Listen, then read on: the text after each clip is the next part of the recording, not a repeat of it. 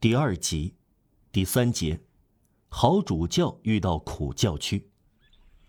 主教先生虽然把他的专车费变成了布施，却并不因此而少做巡视。迪涅教区是个令人棘手的地方，平原稀少，山峦起伏，几乎没有公路。这在上文已经说过了。有三十二个堂区，四十一个副本堂神父教区，两百八十五个附属教区。视察这一切是件麻烦事，主教先生却能如愿以偿。倘若是在附近，他就以步当车；倘若是在平原，他就坐马车；倘若是在山里，他就乘双骑驮鞍。两个老女人陪伴着他，要是行程对他们来说过于艰辛，他便独自前往。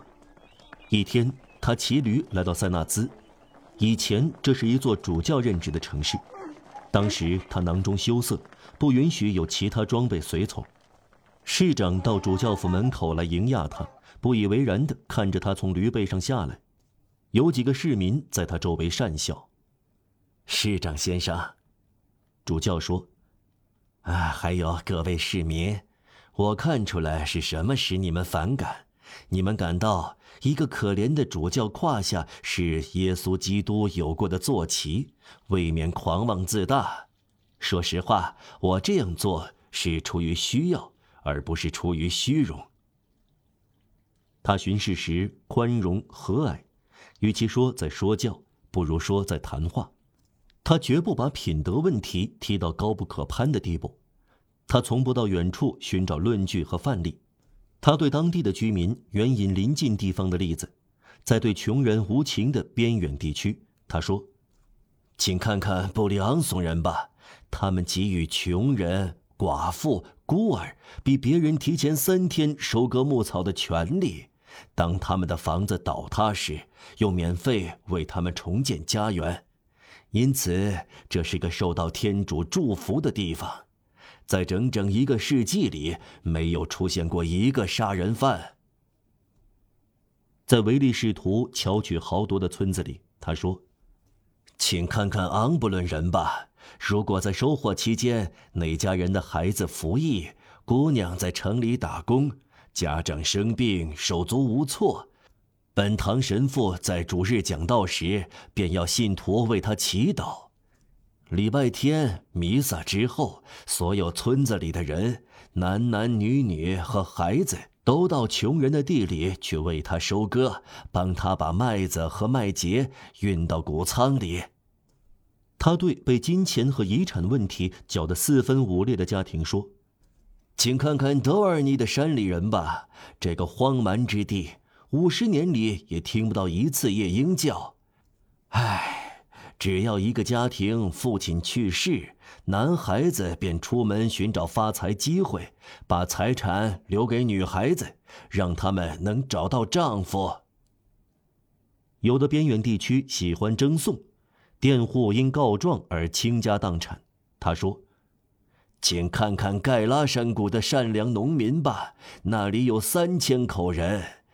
主啊，就像一个小小的共和国。”既不知有法官，也不知有直达员，镇长包揽一切。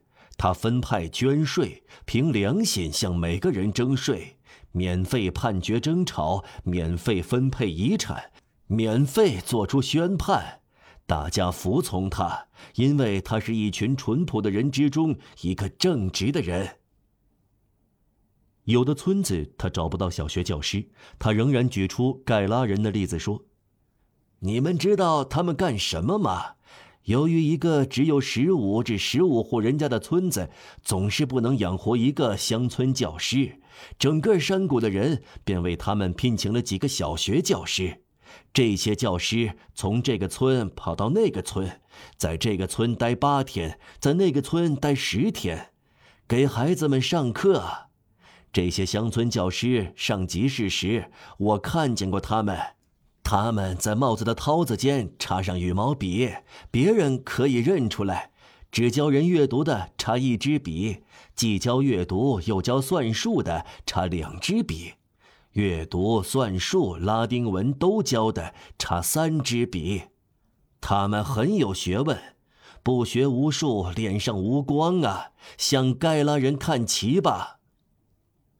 他这样谈论着，庄重慈父一般，缺乏例子便杜撰出一些寓言，言简意赅，形象丰富，鞭辟入里，抵得上自信而又能服人的耶稣基督的雄辩。第四节，言行一致。他的谈话和蔼可亲，令人愉快。他让那两个在他身边生活的老女人能理解他的话。他笑起来的时候，就是一个小学生的笑。马格鲁尔太太宁愿叫他大人。一天，他从扶手椅里站起来，走到书柜找一本书。这本书放在上面的一格。由于主教身材矮小，他够不着。马格鲁尔太太，他说：“给我端一把椅子来，本大人还够不到那块木板呢。”他的一个远亲，德洛伯爵夫人，很少会放过一次机会，在他面前隶属他的三个儿子的所谓锦绣前程。他有好几个十分年迈、行将就木的直系亲属。他的三个儿子自然是他们的继承人，小儿子要从一个姑婆那里继承整整十万利弗尔的年金，二儿子被指定为叔叔的公爵头衔的替代继承人，大儿子要继承祖父的贵族院议员称号。主教像往常一样默默地倾听着这个做母亲的天真无邪、可以原谅的炫耀。只是有一次，当德洛夫人重新隶属这些继承机会和锦绣前程时，他显得比平时更加若有所思。他不可耐烦地打住了话头：“哦，我的天，表哥，你究竟在想什么呀？”主教说：“我在想一句怪话，大概出自圣奥古斯丁，把你的希望寄托在什么也继承不到的人身上吧。”另一次，他收到当地一个贵族去世的讣告，上面除了罗列死者的头衔以外，还写满他所有亲戚的所有封建和贵族的称号。死人的脊背有多么结实啊！他高声说：“别人让他轻快的扛着多么了不得的称号重负啊！人也真会动脑子，居然这样利用坟墓来满足虚荣心。”一有机会，他就说出一些温和的讽刺话，里面几乎总是包含着严肃的意思。在一次封斋期间，一个年轻的副本堂神父来到迪涅，在大教堂讲道，他相当雄辩。讲到的题目是关于仁慈，他劝告有钱人救济穷人，以避免下地狱。他将地狱描绘的极其阴森可怕，同时也为了上天堂。他把天堂描绘的美妙迷人。听众中有一个歇业的富翁，放点高利贷，名叫热布朗先生。他生产粗泥、壁记、卡迪斯粗斜纹泥和加斯盖泥，赚了五十万。热布朗平生没有布施过穷人。这次讲道之后，大家注意到，他每个礼拜天施舍一个苏给大教堂大门口的一些乞丐老婆婆。他们六个人平分着一个苏。一天，主教看见他做善事，微笑着对他的妹妹说：“瞧，热布朗先生出钱去买一个苏的天堂呢。”当关系到做善事时，他不会灰心气馁，即使面对拒绝。这时，他会找到一些令人思索的话来。一次，他在城中的一个大厅里为穷人募捐。得尚泰西爱侯爵在场，他年迈、富有、吝啬，有本事将极端保王派和极端伏尔泰派集于一身，有过这样的多元合一。主教走到他身边，碰碰他的手臂，说：“侯爵先生，您该施舍点什么给我呀？”侯爵回过身来，生硬的回答：“主教大人，我有自己的穷人。”侯爵说。把他们施舍给我吧。一天，在大教堂里，他这样布道：“亲爱的兄弟们，善良的朋友们，法国有一百三十二万个农舍，他们只有三个开口；另有一百八十一万七千个农舍，他们只有两个开口，就是大门和一扇窗。最后还有三十四万六千个窝棚，他们只有一个开口，就是门。这是由于一件事的缘故，就是要交所谓的门窗税。请你们替我将穷人家、老婆婆、小孩子塞到这些住人的地方去吧，你们就会看到产生各种热病和疾病。唉，天主给人以空气，法律却把空气卖给人。我并不是指责法律，但我感谢天主，在伊泽尔、勒瓦尔两个阿尔卑斯省及上下阿尔卑斯省。农民甚至没有独轮车，他们用背脊运肥料，他们没有蜡烛，他们点的是含树枝的树枝儿和浸在松枝里的寸绳，在多菲奈的全部山区都是这样。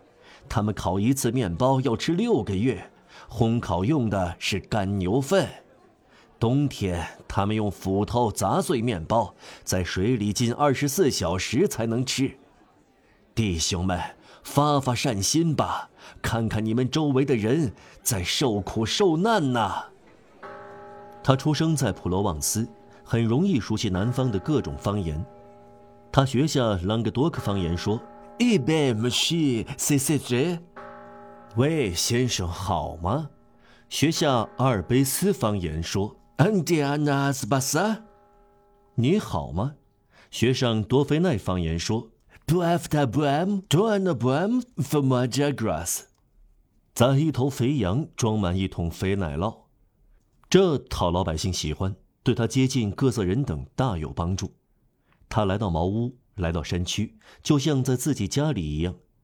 他善于用最粗鄙的方言去解说最庄重的事，会说各种方言，他就能进入每个心灵。再有，他对上层人士和老百姓一视同仁。他不周详考虑环境形势，绝不匆忙去谴责。他说：“让我们看看产生错误的过程吧。”他曾是个回头浪子，会笑吟吟的这样形容自己。他绝不会板着脸盛气凌人。他大声宣教，而且不像那些凶狠无情的正人君子那样剑眉倒竖。他的教义大致可以归纳如下。人有肉体，这肉体同时是人的负担和诱惑，人拖着它，向它屈服。人应该看住它，约束它，压制它，坚守到最后才服从它。这样服从还会有过错，但这样犯下的过错是可以宽恕的。这是一种堕落，不过是双膝跌倒在地，可以在祈祷中自我完善。成为一个圣人是少有的，成为一个正直的人，这是教规。会徘徊，支持不住，犯罪，但是要做正直的人。尽可能少犯罪，这是为人的准则。一点不犯罪，那是梦想做天使。凡人必然要犯罪，犯罪是一种万有引力。当他看到人人声色俱厉、勃然大怒时，他微笑着说：“哦哦，看来这是人人会犯的大罪，其实是惊慌失措的伪善，匆匆忙忙在抗辩，想遮人耳目。”他对妇女和穷人宽宏大量，因为人类社会的重负都压在他们身上。他常说：“妻子、孩子、仆人、弱者、穷人和无知的人所犯的错误，正是丈夫、父亲、主人、强者、富人和学者的错误。”他还说：“对那些无知的人，你们要竭尽所能教给他们尽量多的东西。